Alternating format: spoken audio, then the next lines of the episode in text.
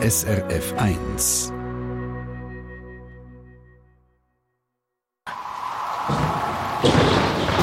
SRF 1 Wetterfrage.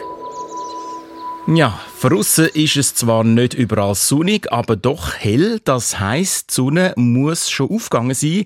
Jürg Zock, wann genau? Ja, heute ist die Sonne zu Bern beispielsweise theoretisch natürlich eben hat ja Wolken kam 18 Minuten ab 7 Uhr aufgegangen und um 8 Minuten ab 5 Uhr verschwindet sie dann wieder unterm Horizont. Am Bodensee passiert das alles etwa 8 Minuten früher und zu Genf ein paar Minuten später wie zu Bern. Hell wird es natürlich schon vor dem Sonnenaufgang und dunkel ein bisschen später.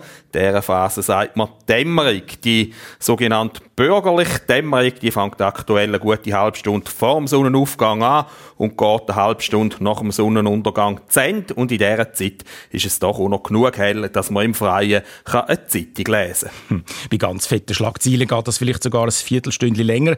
Genf, Bern, Bodensee, das sind alles Orte und Regionen im Flachland. Wie sieht es denn in unseren Alpen und Alpentälern bezüglich Sonnenaufgang und Untergang aus? Ja, dort wird es mit diesen Zeiten natürlich ein bisschen schwieriger. Die Zeiten, die ich vorher aufgezählt habe und die meistens so in den Zeitungen oder im Internet publiziert sind, sind die theoretischen astronomischen Werte. Sie gelten, wenn die Erde einfach eine runde Kugel wäre, also ohne hohe Berge und tiefe Täler, jetzt wie das Flachland, kommen die Werte recht gut hin, aber vor allem in den Alpentälern stimmen die Werte natürlich dann überhaupt nicht. Die Sonne kommt dort erst viel später hinter den Bergen führen und verschwindet dann auch früher wieder, als der theoretisch Wert angibt. Und dann gibt es natürlich sogar Gegenden, wo die Sonne, wenn sie in den Wintermonaten tief steht, gerne mehr so richtig über die Berge rauskommt. Mhm. Beispielsweise zu Pfalz im Kanton Graubünden, da hat mir unser Wettermelder, der Urs Berni, berichtet, dass es spannende Gegensätze auf engstem Raum gibt und gerade im südwestlichsten Dorfteil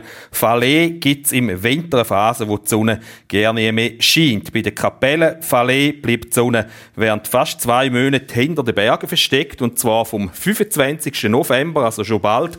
Der heißt Heilige oder der Tag heißt Heilige St. Katharina, dann bis zum 17. Januar am Heiligen St. Antonius.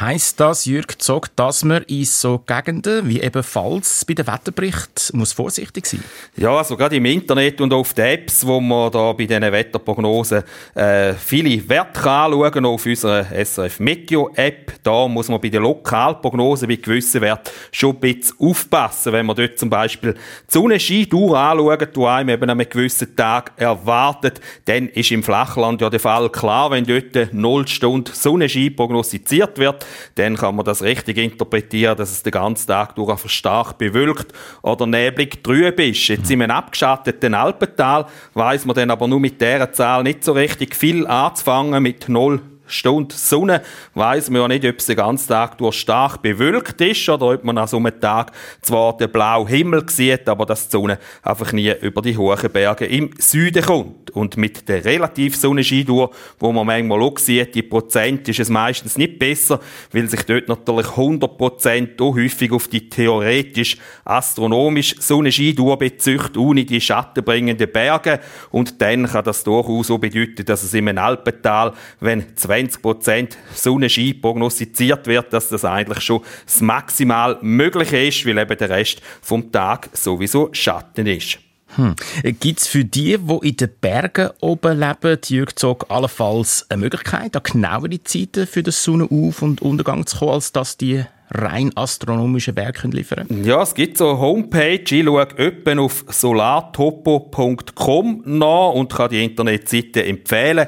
Sie wird übrigens vom Herrn in der Schweiz betrieben, liefert aber welt weltweite Daten. Und laut Auskunft vom Herrn van der Stein werden dort die Berge und Täler mit dem Höhenmodell in die Berechnungen einbezogen. Und darum sind die Resultate schon mal viel besser als jetzt nur die rein theoretischen Werte und eben häufig, wenn ich es brauche, dann stimmt es recht gut. Natürlich ist schon das Modell mit dem Geländemodell nicht immer ganz perfekt. Wenn nämlich der Horizont äh, sehr nach ist, dann gibt es trotzdem berücksichtigte Geländemodell natürlich noch ein paar Abweichungen von der Realität, weil natürlich auch das Geländemodell jetzt nicht jede einzelne Kreten oder sogar eine Baumgruppe kann berücksichtigen und dann gibt es eben noch kleine Abweichungen, aber viel besser wie einfach die astronomisch-theoretisch äh, Sonnenscheindauer mit Auf- und Untergangszeiten ist das auf jeden Fall.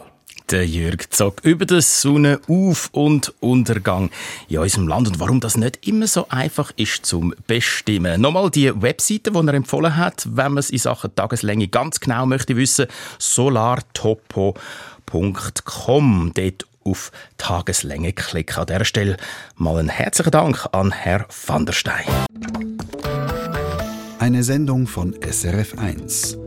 Mehr Informationen und Podcasts auf srf1.ch.